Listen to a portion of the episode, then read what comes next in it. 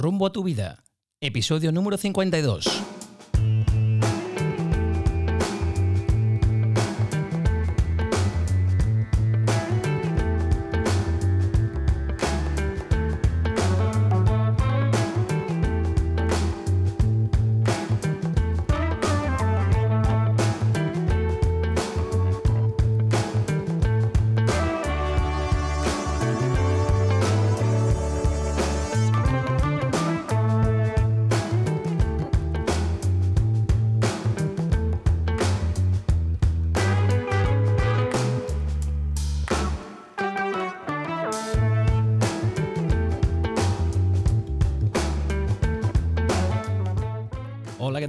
Y bienvenidos a un nuevo episodio de Rumbo a tu vida.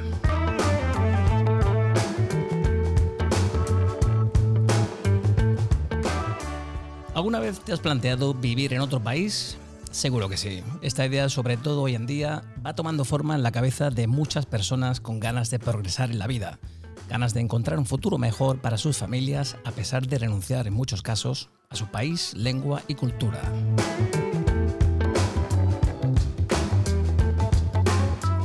Según la estimación más reciente, en 2020 había en el mundo aproximadamente 281 millones de migrantes internacionales, una cifra equivalente al 3,6% de la población mundial.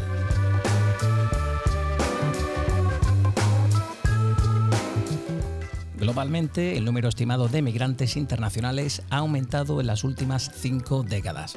El total estimado de 281 millones de personas que vivían en un país distinto al suyo en 2020 es superior en 128 millones a la cifra de 1990 y triplica con creces la de 1970.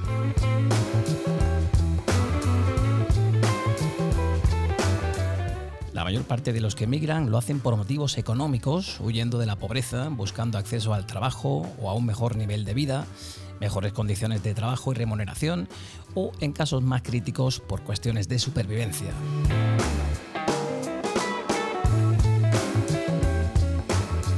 En el episodio de hoy charlaremos con dos emigrantes, un español y un chileno, quienes un día decidieron probar suerte e irse a otro país, con una cultura y tradiciones muy diferentes a las de sus países de origen.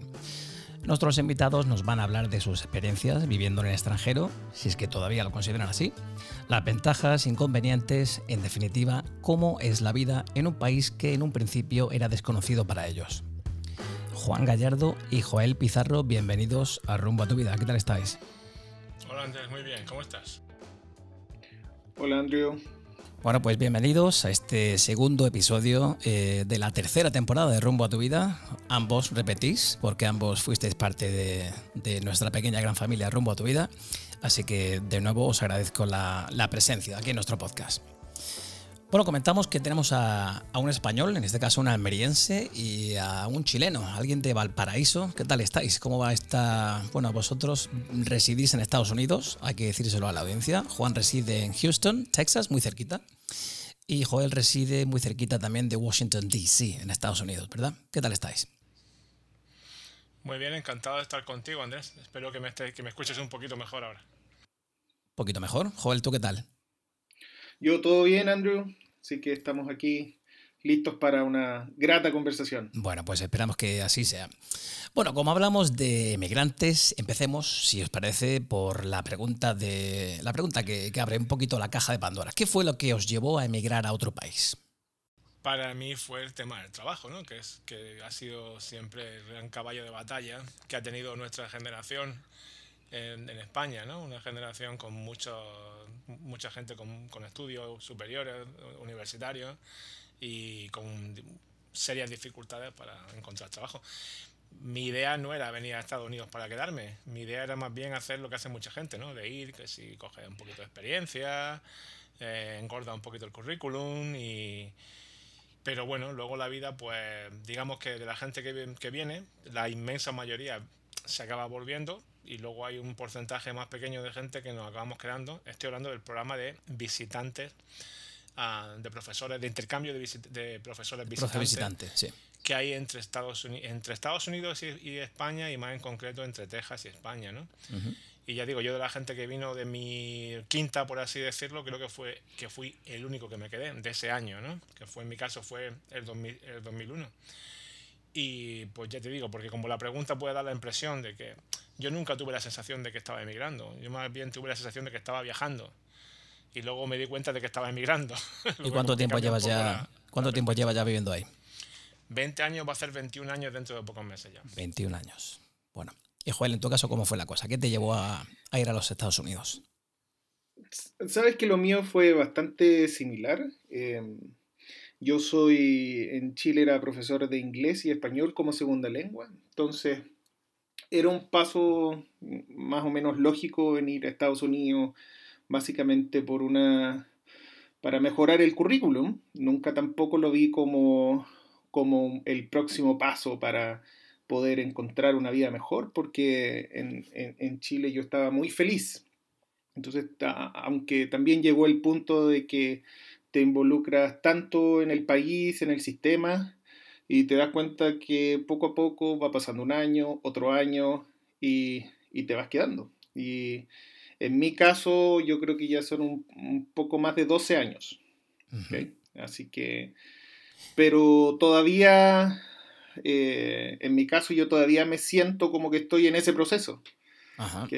Que, eh, que no, no me des... Eh, no me desligo 100% de, de mi país, para nada. Al bueno, ahora llegaremos, ahora, ahora trataremos ese, ese tema de cómo te sientes, sensaciones después de tantos años. Bueno, en el caso de Juan, casi 21 años, Joel 12.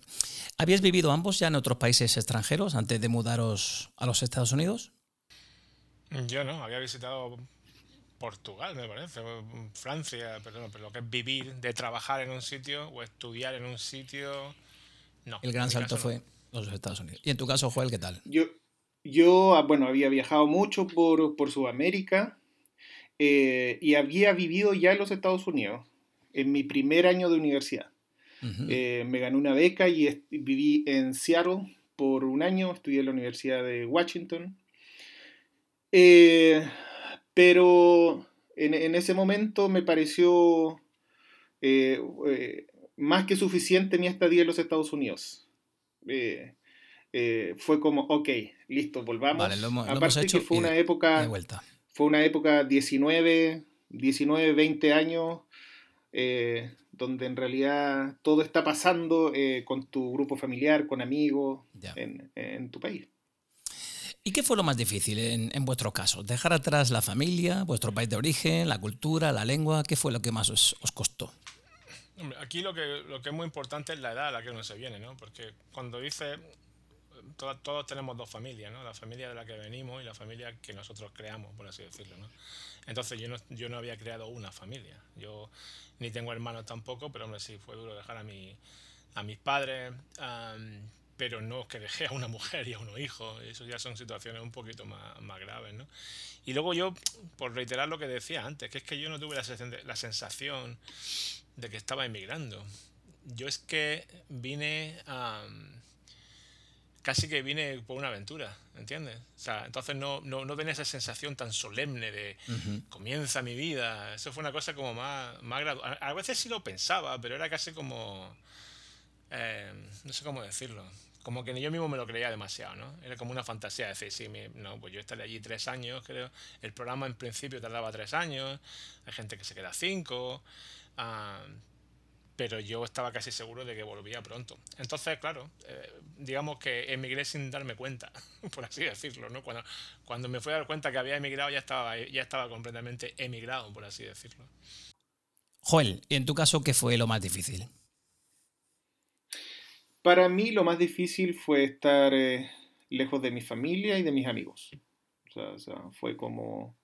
Y esto ya me había pasado la primera vez. Eh, la primera vez en mi, eh, con mi beca eh, también fue un...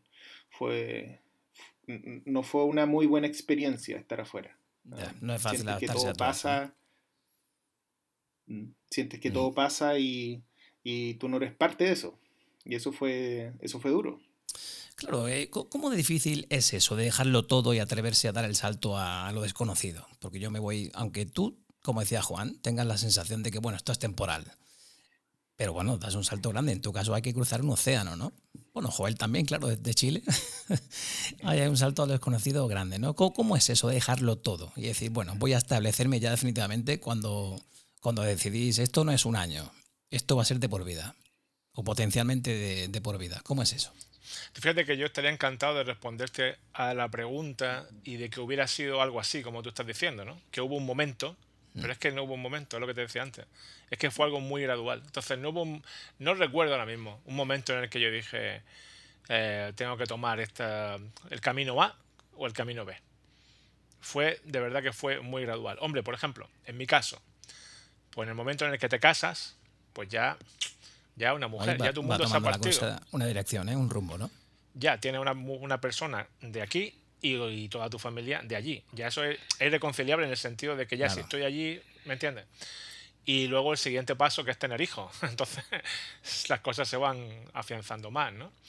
Y luego cuando ya empieza, porque al principio tienes amistades que son muy superficiales, ¿no? Acabas de llegar, pues el mm. extranjero ha llegado, tal, pero claro, cuando pasan los años ya empiezas a hacer amistades más profundas, ¿no?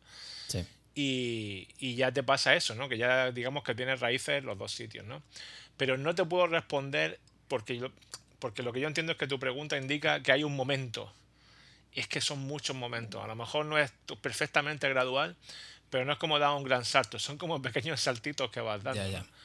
Entonces no, no recuerdo eh, tener ese, ese momento de gran decisión que tiro por aquí o tiro por allí, ¿sabes? Y luego, como siempre, las cosas son hasta cierto punto reversibles, ¿no? Porque yo me puedo volver a España, igual que me vine para acá, pero claro, ya no va uno solo. Entonces ya, pero digamos que no es imposible, ¿no? Es como mm. que he cruzado el, umbral y ya no, y ya no puedo regresarme, ¿no? entonces, mm, la verdad es que no, no recuerdo como nada traumático, nada así demasiado intenso y, y, lo que tienen los países es que se ganan muchas cosas, se pierden otras muchas y saber sopesar un poco cuáles son las ventajas de lo que de la decisión que has tomado. Fíjate que tras tantos años viviendo fuera, Juan, me comentabas en, en un audio el otro día que recientemente volviste aquí a España y tuviste unas sensaciones que no habías tenido antes, ¿no? ¿Por qué no nos lo cuentas tú para que la, audiencia lo pueda entender? Pues sí, eso fue un poquito lo que, de lo que te, surgió a ti esta idea de hacer esto, ¿no? Que cuando, cuando te acabas de venir, por así decirlo, cuando vuelves por Navidades o por a, tu país, a tu país de origen, tienes la sensación de que estás volviendo a tu casa. Y cuando vienes aquí a trabajar, estás en el extranjero, ¿no? Luego, cuando pasan unos cuantos años, empiezas a sentirte que estás en el extranjero en los dos sitios. Cuando vas para allá, ya no es tu país. Ha dejado de ser tu país. Está, empieza a verle las cosas extrañas a tu, a, tu país de origen, por así decirlo, ¿no? Pero es que regresas a Estados Unidos y, los, y también estás en el extranjero, ¿no? Eso lo dice el gran Bumburi, ¿no? Donde quiera que voy me llaman el extranjero. Y eso, esa sensación la tuve yo durante muchos años. Lo que me ha cambiado la vida ahora, la vida o la manera de pensar, es que por la pandemia eh, ha sido el, espacio de tiempo más grande que he pasado yo sin volver a España. Han sido casi cuatro años, ¿no? Entonces, como te decía, yo volví ahora, en, cuando aquí en Estados Unidos celebramos las vacaciones de primavera, Spring Break, y fui una semana. Y al ir esta semana a España, yo he sentido que yo estaba en el extranjero allí y no estaba en el extranjero aquí. Y no es una cosa que, que uno la decide o por primera vez, ¿no? que es buena. La primera vez. La primera vez que claramente estaba en el extranjero allí. Por supuesto, no estaba en el extranjero como quien va a visitar China o Japón. No, no, estabas en casa de tus padres, viste a tu familia. Es, tu país y, y, me pasé ahí todavía más de la mitad de mi vida. Todavía, ¿no? Entonces, digamos que estás en un extranjero muy conocido, ¿no? Pero sentí que estaba en el extranjero ahí, por supuesto. Y al volver para acá, para bien o para mal, eh, en cuanto yo aterricé en Boston, que fíjate tú, lo lejos que está, ya, ya te sientes que estás en tu casa. Entonces, eso es positivo, porque quiere decir que estás feliz o que te sientes en casa donde pasas más tiempo. Has echado raíces, ¿no? Ahí. Eh, pues sí. O e, e, e, es, más una sensación más como. No, no, no, la llamaría superficial, más de como tú te sientes. Yo pertenezco aquí. Yo hubo un tiempo en el que estuve aquí indocumentado, casi un año, por un problema de inmigración y te sientes que eres como una especie de elemento discordante, ¿no? Como que aquí yo aquí no estoy no estuve no estaba ilegal, pero tampoco estaba legal, estaba como una situación ahí en limbo. Y ahí tiene una sensación de no pertenencia, ¿no? Y ahora tengo la sensación contraria, que cuando salgo de aquí es cuando me encuentro en el extranjero, ¿no? Y eso ha sido una sensación muy nueva, vamos, nueva de hace apenas un mes, que me tiene todavía dándole al run run aquí. ¿Y a ti te ha, parecido algo te ha pasado algo parecido, Joel? Sabes que yo, eh, yo me ha pasado, no, no estoy en, ese, en esa etapa todavía. ¿ya? Estoy, yo te diría que al contrario, yo ah, hay casi como un miedo intrínseco a, sentir que Chile no es mi casa, ¿okay? sea válido o, no sea válido. Em, em, incluso eh, cuando yo empecé a tener, tuve mi familia acá, eh, eh, una de las cosas principales que conversamos con mi esposa, antes de, con mi novia en ese momento, en que es que siempre las puertas de Chile tenían que estar abiertas y que si la relación iba a seguir, eh, esa puerta nunca se podía cerrar. Eh, yo creo que a mí lo que me, me, produce el miedo es que esa puerta se cierre, no tener la posibilidad. Por eso cuando eh, pasó lo del COVID y, no se pudo viajar, por, yo siempre iba a Chile una, dos años, iba tres veces, eh, y no pude ir casi por un año y medio, eh, fue súper difícil. Había, para mí fue un momento emocional difícil. incluso yo apenas abrió la frontera, yo fui y fue la época más difícil para ir a Chile. Yo estuve, eh, estuve en cuarentena por dos semanas, lo cual fue muy extraño porque estaba con toda la emoción de llegar a Chile y, estuve encerrado en un hotel. llegué justo en un periodo de tres días donde la variante Delta llegó a Chile. Por lo tanto, en Chile nos mandaron a un hotel sanitario por otra semana y eh, yo fui con mi hijo también y nos dejaron, eh, era una época donde tú te estabas resfriado, tenías cualquier cosa y además por haber estado en ese vuelo con la variante Delta, tuvimos otros cinco días de eh, cuarentena en el hogar. Al final fueron básicamente más de, más de dos semanas encerrados. Entonces fue, también fue extraño llegar a Chile, pero en realidad no pusimos el pie en la calle. Eh, eh, lo bueno es que fuimos por casi dos meses, dos meses y medio, entonces tuve tiempo de disfrutarlo.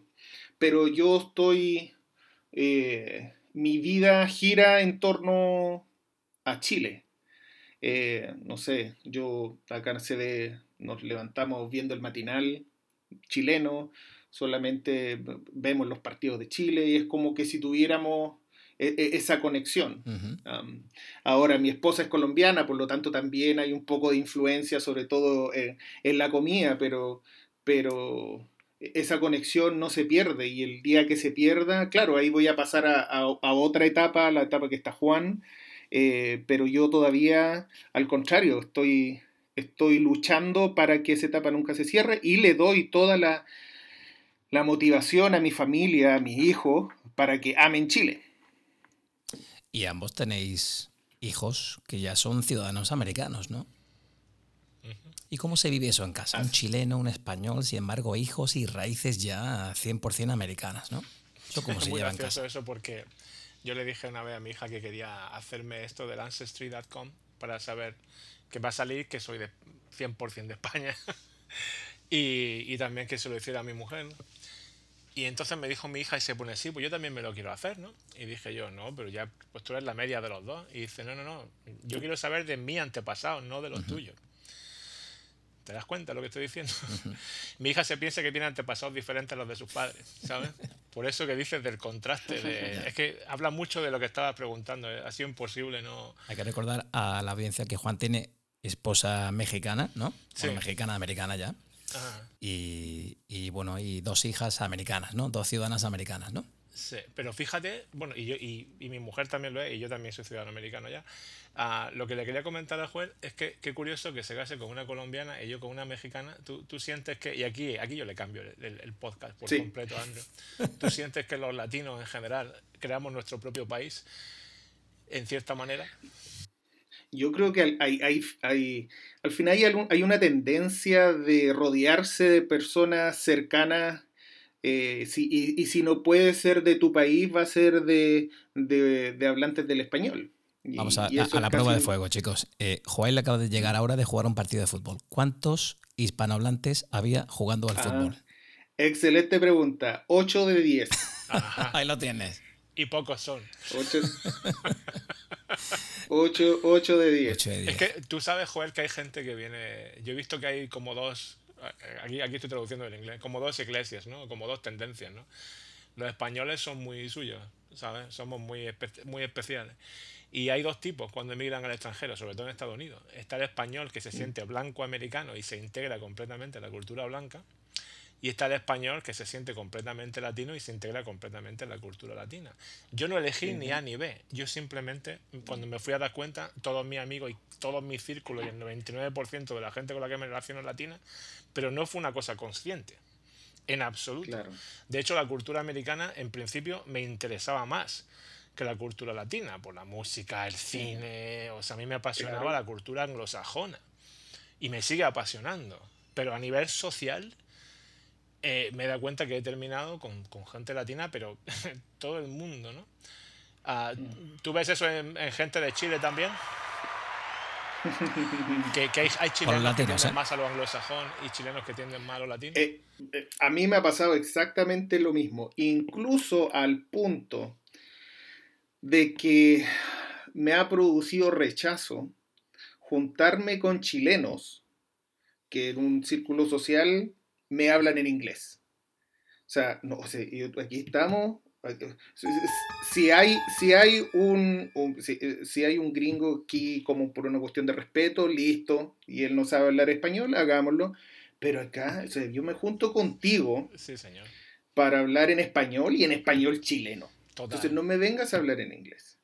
Y, eso me ha producido rechazo. O por ejemplo, también me produce mucho rechazo eh, el, inmigrante que encuentra todo bueno aquí y todo malo allá.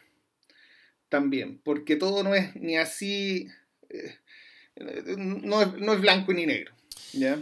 Fíjate eh, que, chicos, cuando yo estaba viviendo en Estados Unidos, año 94-95, Juan sabe de buena tinta que yo siempre he sido bastante pro Estados Unidos. Siempre he sido amante de esa tierra. Bueno, pues curiosamente, mis sensaciones viviendo allí, yo me encontraba defendiendo a España y defendiendo lo latino y defendiendo el jamón y defendiendo los toros y defendiendo todo, cuando yo jamás lo había hecho en mi vida. ¿Vosotros os sentís así cuando estáis viviendo en un país como Estados Unidos? ¿Sentís que defendís la, la cultura latina? Hombre, yo cuando ganó España el Mundial eh, estábamos visitando Washington. Yo no podía ver el partido porque me iba a dar una... Yo digo, realmente voy a terminar en el hospital. Era demasiado los nervios que yo tenía con ese partido, la final en, en Sudáfrica y estábamos visitando, habíamos visto la Casa Blanca y yo iba, pero el teléfono, el móvil, mm, zumbándome constantemente de mensajes de gente que estaba viendo el partido, desde España y... Recuérdale a Joel quién ganó, quién ganó ese mundial, por favor. Ese mundial lo ganó España y Por España. Sí, eh, precisamente cuando ganamos eh, a Chile le metimos 3-1, ¿no? 3 no, 1-0, ¿cómo fue? En el mismo mundial en que ganamos. No, pero oye, con todo el cariño para Chile. Tierra maravillosa y, un país que me recordó mucho a España también tengo que decirlo. ¿no? La cuestión es que estaba visitando la estación de tren y cuando empezó a zumbar, el, que, que cuando fue el, gol de, de Iniesta, eh, yo iba con mi hija de la mano y empecé a dar saltos que mi hija se asustó. ¿Qué le pasa papá? ¿Sabes? o sea que muy cierto, el sentimiento patrio te aflora todavía más en el extranjero. Pues chicos, os voy a contar otra, perdona Joel eh, por la interrupción, os voy a contar otra pequeña anécdota. El otro día, eh, navegando por las redes, recibo el mensaje de un amigo que me recordaba de la infancia, yo a él no le recordaba, y bueno, entablamos una conversación a través de, Facebook y yo le preguntaba, digo, oye, eh, mira, estoy haciendo un podcast sobre, sobre los emigrantes, las sensaciones que se tienen al vivir en el extranjero. Y este amigo eh, se llama Raúl, Raúl Vidal. Hola Raúl, un saludo. Eh, Raúl vive en Londres en estos momentos, aunque ha estado mucho tiempo viviendo en Madrid y en medio mundo. Bueno, pues esto es lo que nos dice sobre sus sensaciones al vivir en el extranjero, ventajas, desventajas, etc. Sinceramente mi sensación es todo lo contrario. Yo jamás me he sentido en casa solamente allí, en Adra. Te incluyo todos los años de, que yo he pasado en Madrid. O sea, yo digamos que regresar allí para mí es ir a mi casa. Ir a mi casa y las cosas más me molan las cosas más absurdas. O sea, el ver de repente llegar allí y, ver la, tontería más, gorda, o sea, ver un, yo qué sé, un bareto y ver Bar Paco en español, pues dices, joder, esto es España, ¿sabes? O sea, ahí es cuando digo yo, pues qué guay, ¿no? Pero bueno, supongo que eh, cada uno cuenta un poco la feria como le va. Pues te empiezo por lo más gratificante. Lo primero, lo más gratificante, pues es, digamos, abrir la mente, conocer otras culturas, aprender otro idioma, que eso es súper importante. Pero sobre todo, sobre todo yo destacaría el tener la mente más, más abierta en cuanto a culturas, en, otras maneras de ver la vida. Y bueno, y por supuesto, pues un nivel económico, pues que en España yo no podría ni soñar. Lo menos, a lo más jodido, pues evidentemente es que sacrificas en cuanto a lo personal sacrificas un montón de cosas, en cuanto a familia, en cuanto a amigos, en cuanto a no tener un sitio donde, no sé, eh, cosas tan sencillas como un café con los colegas, como dormir en tu cama, como ducharte en tu ducha, pues ese tipo de cosas las sacrificas a cambio de otras. No sé. Y por supuesto no...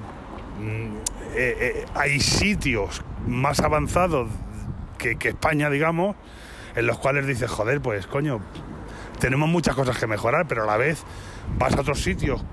yo he estado en muchos sitios pues con, con una pobreza realmente grande, pues que también te das cuenta de la suerte que tienes, ¿sabes? En tu país. De ventajoso lo que tienes lo que te digo.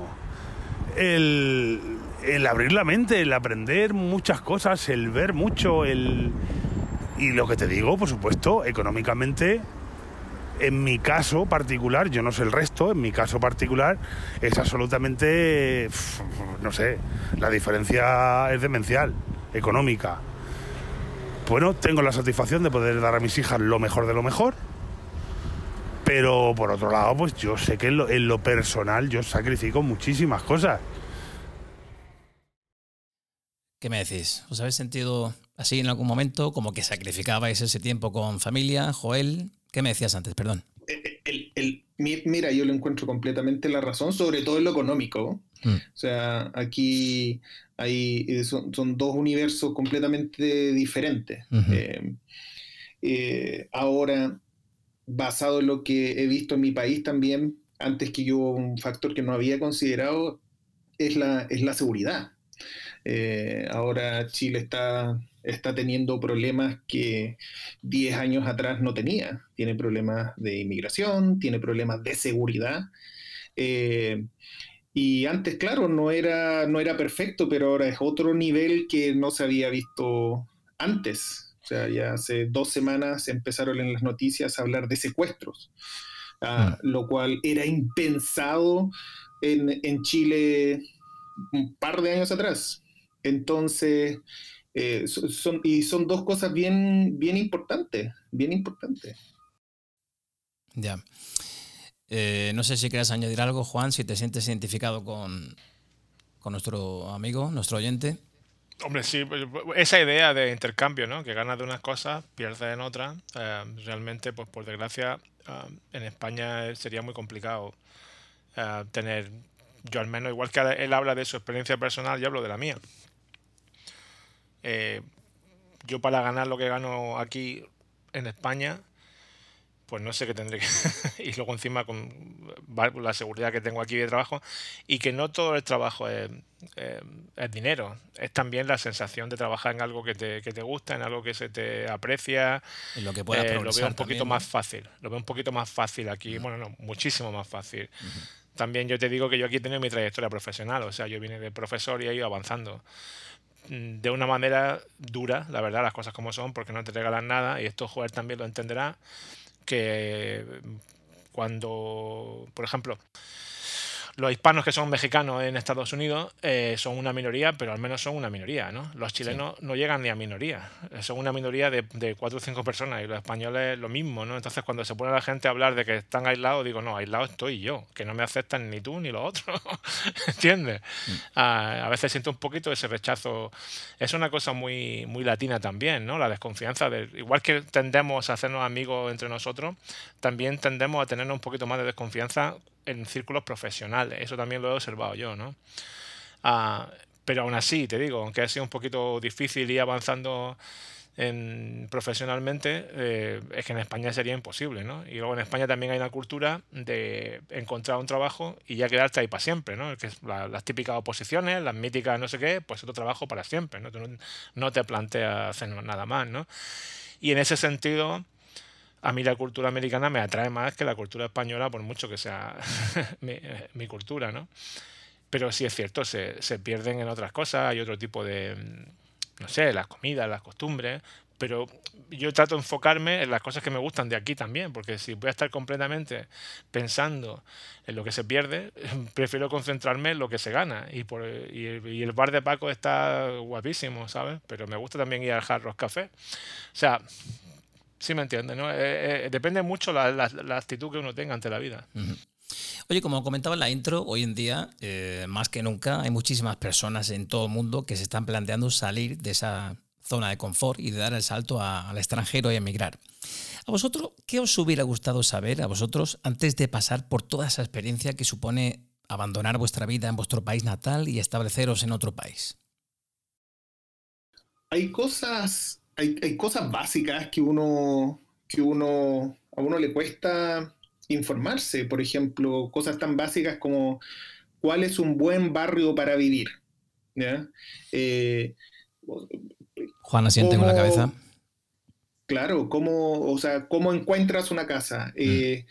eh, acá tener una tener un, un, un el tu, tu, crédito tu número crediticio, tienes que tener un buen crédito. ¿Cómo, cómo, cómo lo, haces, cómo lo haces subir? Eh, y hay, hay, cosas básicas que, que uno no, no maneja. a mí me pasó también en mi primer trabajo. En mi primer trabajo me dieron un sueldo y yo lo vi y dije, wow, es espectacular.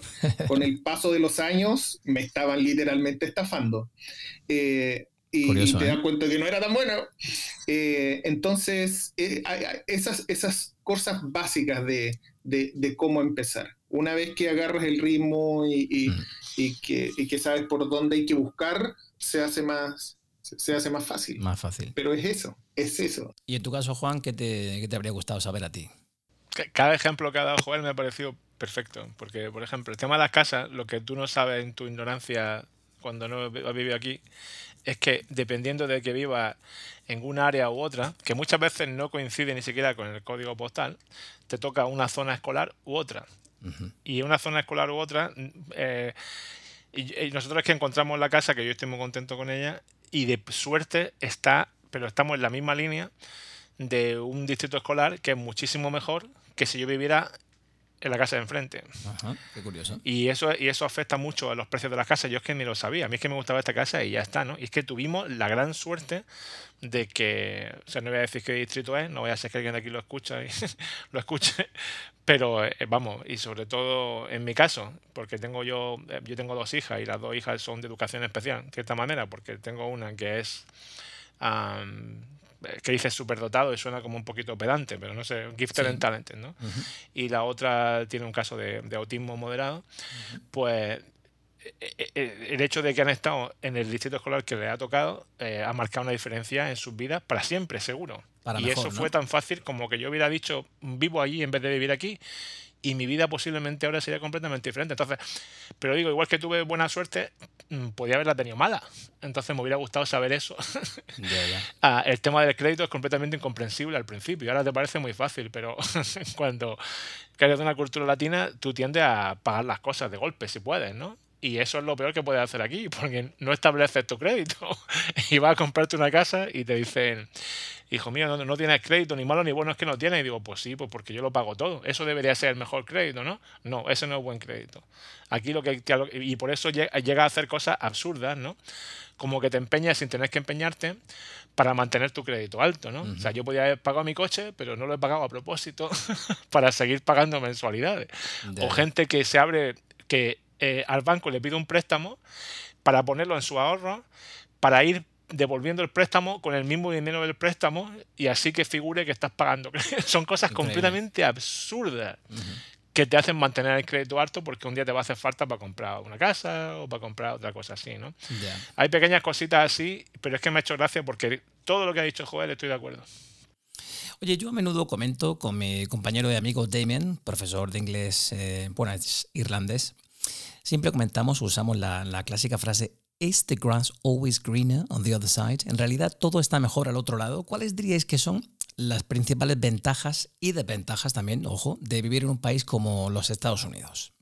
A ver, ventajas, yo te diría lo principal, los salarios. Okay. Eh, uno, yo te diría los salarios, el precio de las cosas. El precio de todo lo que son lo electrónico, por ejemplo. Okay.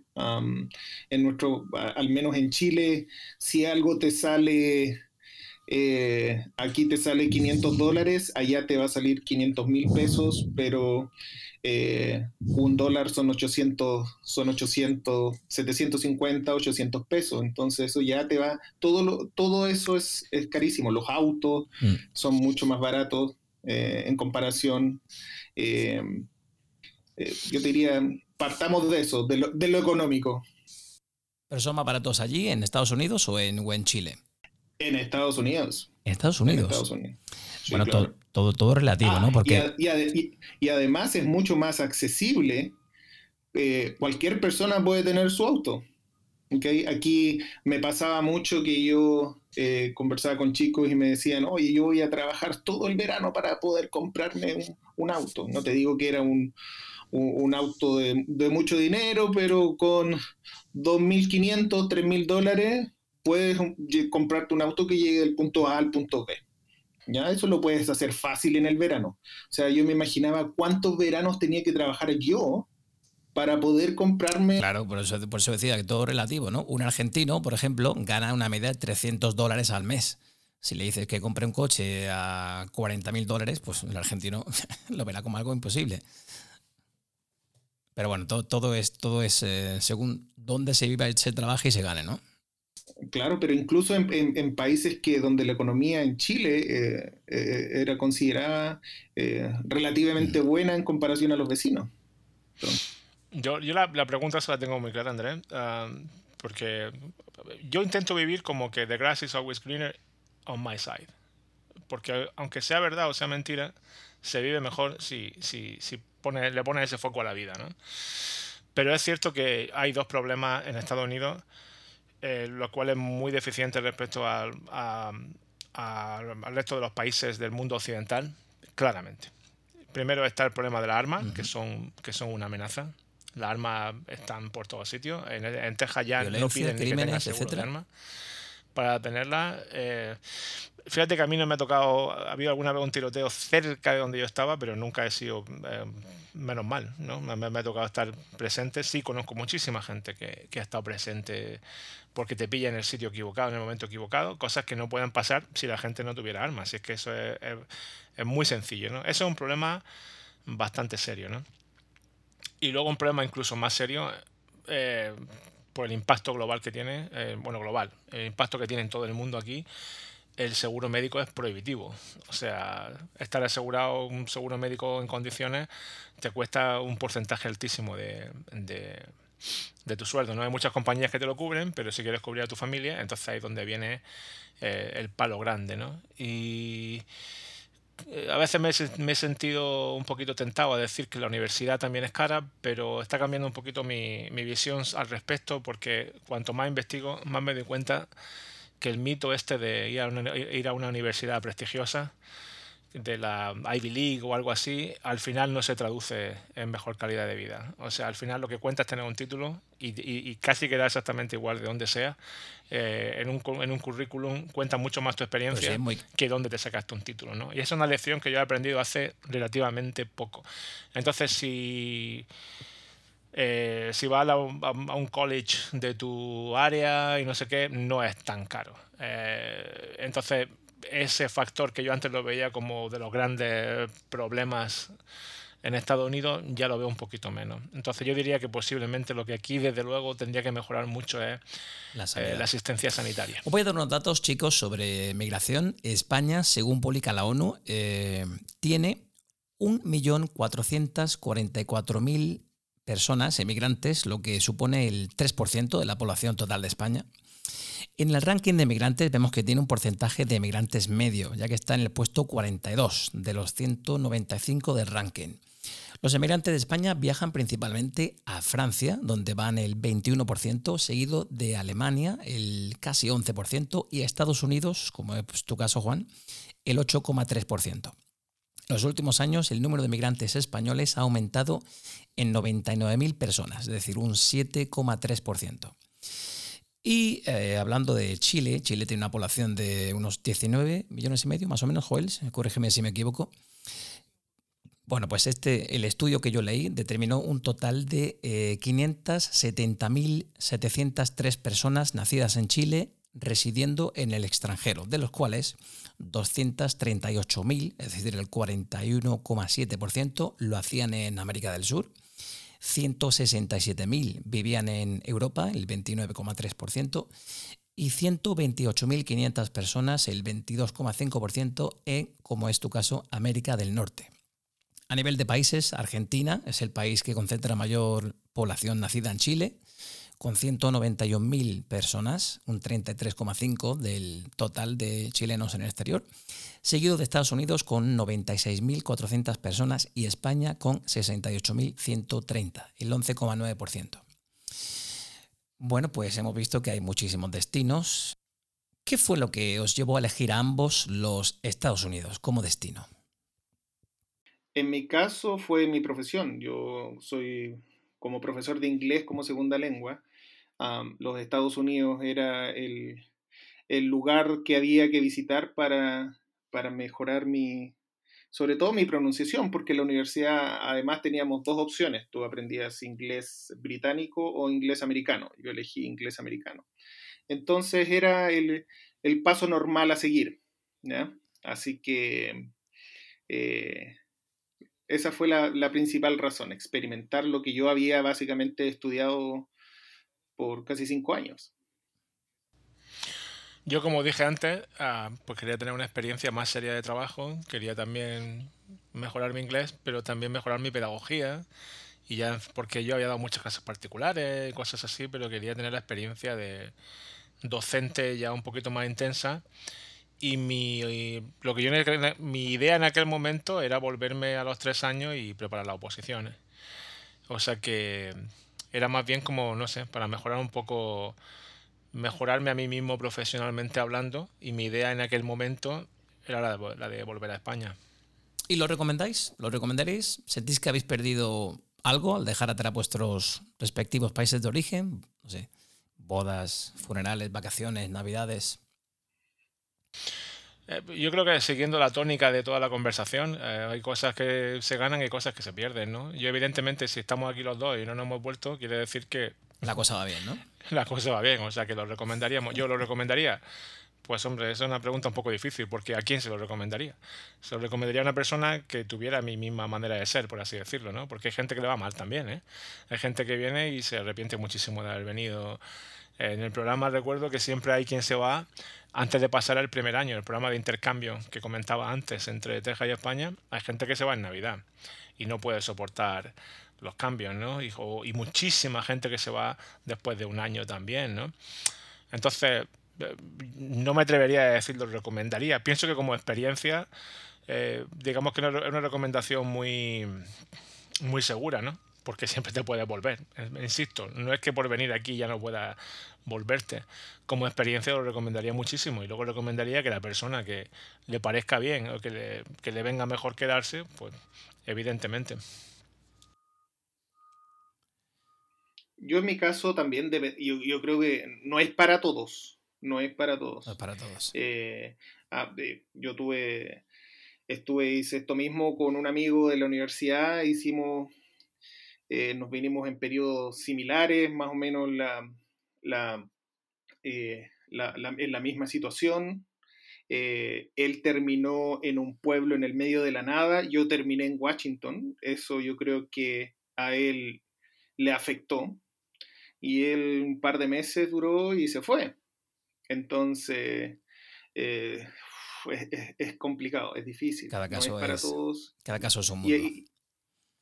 Claro, y hay que ver también tu relación con, con, tu país, porque claro, hay gente que, que en su país ve que la situación ve a Estados Unidos como la única salida, claro, van a tener una percepción de la estadía en Estados Unidos diferente a una persona que, que quiere solo surgir un poco más, pero está bien en su país. Eh, va con otra disposición.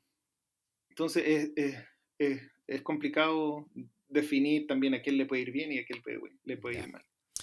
Bueno, decía antes que ambos teníais esposas latinas, Juan casado con una mexicana, Joel, tú estás casado con una colombiana. ¿Creéis que vuestra experiencia hubiese sido diferente de haberos casado con una norteamericana? Yo creo que eso responde a lo que yo decía antes, ¿no? De, de, qué, camino tira, ¿no? El camino sajón o por el camino latino, ¿no? Si te casas con una, con una mujer norteamericana, pues entonces casi como que toda tu vida familiar por su lado de la familia te va a hacer, te va a provocar una experiencia como más sajona, por así, por así decirlo, ¿no? ¿Qué eso qué ventajas tiene? Pues porque te abre un poquito la llave, ¿no? A ese mundo, a ese sector de la población de aquí, pero si te casas con una mujer latina, pues te abre también un poquito el mundo de, la realidad latina en, Estados Unidos. Entonces, la experiencia hubiera sido diferente. Yo estoy seguro de que Joel estará de acuerdo conmigo en que eh, son realidades muy diferentes. Yo siempre cuento la anécdota de una vez que estuve en dos cumpleaños, Andrés. Un cumpleaños de una niña ah, norteamericana blanca, que no sé cómo decirlo, anglosajona, por así decirlo, ¿no? Sí. Y primero, una tarde, y luego fui al cumpleaños de otra niña, que era hija de una estudiante mía, mexicana, ¿no? Entonces el contraste entre las dos fiestas era, algo increíble, porque la primera fiesta era en un sitio de estos que te dan pizza y toda la gente muy educada y muy silenciosa, con un payasillo por ahí, los niños comiendo pizza, tomando fotos y tal, tal, tal, todo que era como muy... parecía que estaba en una película aquello. Idílico, ¿no?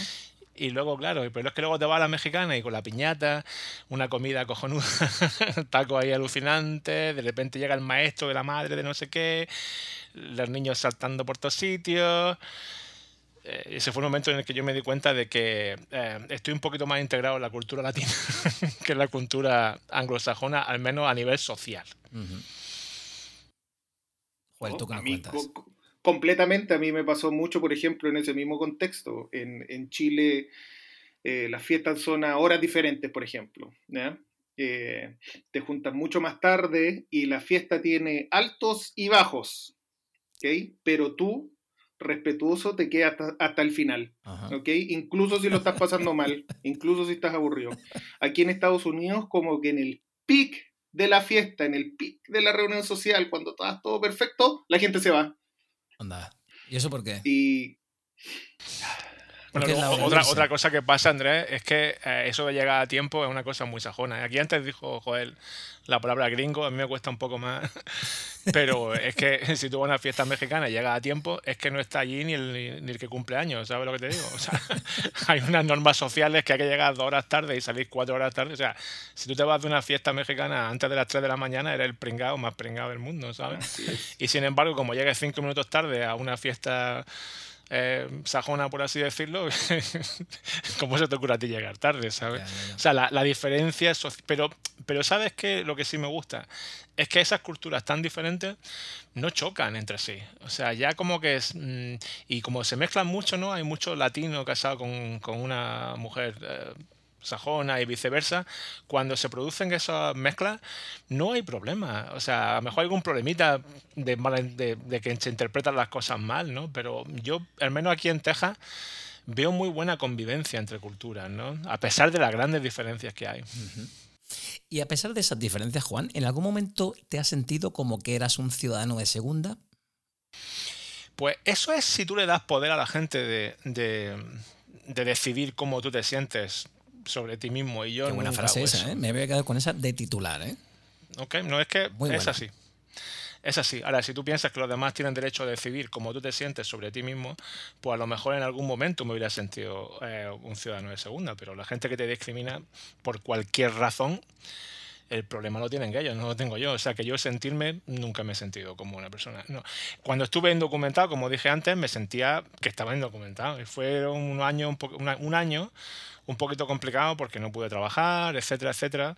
Pero mi percepción propia no cambió en, en absoluto.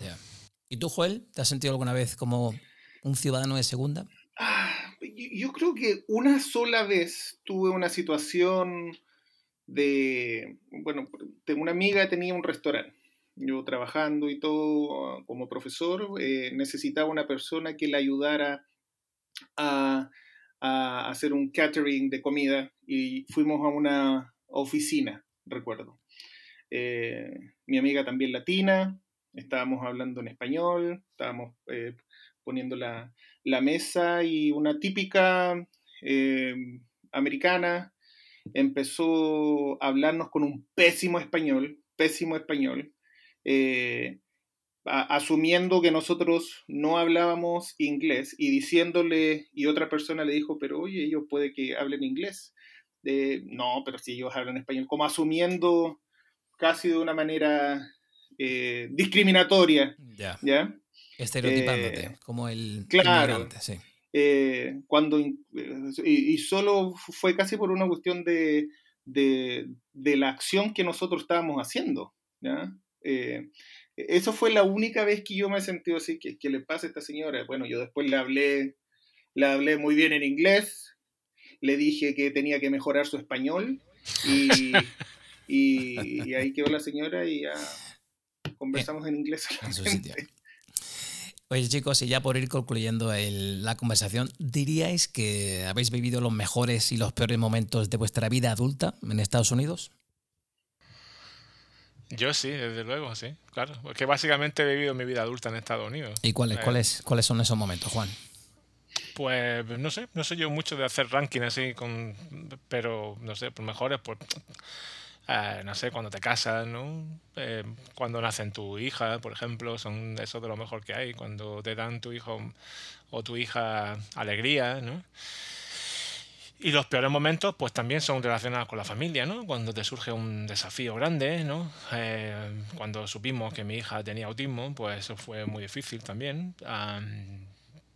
pero sí, claramente porque es que ya son muchos años, ¿no? Cuando yo pienso en mis mejores y peores momentos de antes de vivir en Estados Unidos, pues me acuerdo que son los momentos de un niño, que no tienen mayor relevancia, ¿no? Entonces, obviamente sí, claro, en mi caso. En mi caso es un poco diferente. Yo creo que, yo creo que los mejores momentos los he vivido en, Chile. ahora no puedo decir que, que acá no he vivido momentos súper importantes, el nacimiento de mis hijos, mi familia, mi esposa, eh, pero yo creo que son eh, en otra etapa, en otra etapa diferente, porque yo mi, mi niñez y adolescencia hasta mis 25, 26 años fueron en Chile. Entonces es una época súper importante, eh, así que no, puedo olvidar eso tampoco. Y he pasado cosas buenas, eh, malas allá y malas acá también. Yo estoy ahí 50 y 50. ¿Qué se viene? Es lo, va a ser lo interesante. Pues chicos, como decía el filósofo austriaco Rudolf Steiner, los árboles tienen raíces, los hombres y las mujeres piernas, y con ellas cruzan la barrera de la estulticia delimitada con alambradas, que son las fronteras. Con ellas visitan y en ellas habitan entre el resto de la humanidad en calidad de invitados.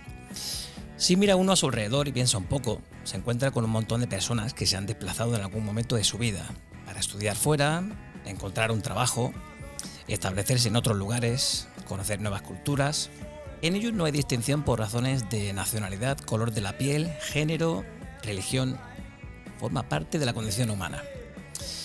Migrar supone siempre un gran esfuerzo de adaptación, de entender nuevas realidades, de rupturas con raíces queridas, de hacer nuevos amigos. Juan Gallardo y Joel Pizarro, muchísimas gracias por compartir vuestras vivencias como emigrantes en nuestro podcast. Ha sido un placer charlar con vosotros. Yo ya venía impresionado desde que has dicho que era el capítulo número 50 y ¿cuánto? 52 que yo recuerdo mucho cuando estabas todavía preguntándome y preguntando sobre los micrófonos y no sé qué, y fíjate tú por dónde vas ya. Tercera temporada ya, ¿eh? Has tocado muchos palos, temas que, que, yo jamás hubiera esperado escuchar en un podcast, que si la muerte, que si no sé qué, luego te felicito mucho. Muchas gracias. Y gracias por invitarme ya, van como 20 veces ya.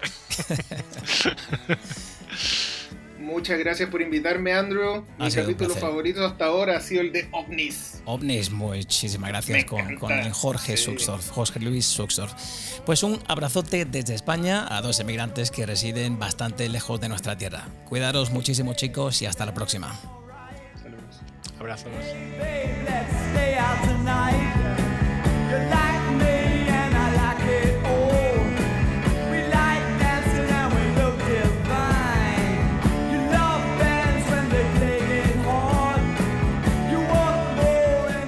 Pues ahí dejamos a Juan y a Joel en una interesante charla sobre la emigración, cómo se encuentran viviendo en los Estados Unidos, qué les empujó eh, a dar ese salto. Ya sabéis que nos podéis seguir en redes sociales, nos podéis encontrar en Facebook, en Twitter y en Instagram. También estamos en Clubhouse y en YouTube. Así que si os ha gustado el podcast, no olvidéis, os podéis suscribir y mandarnos una pequeña reseña en Apple Podcast para seguir creciendo poco a poco. Pues sin más, por el momento, este eh, humilde locutor se despide hasta dentro de muy poquito, así que recibid todos un cordial abrazo de rumbo a tu vida. Un saludo.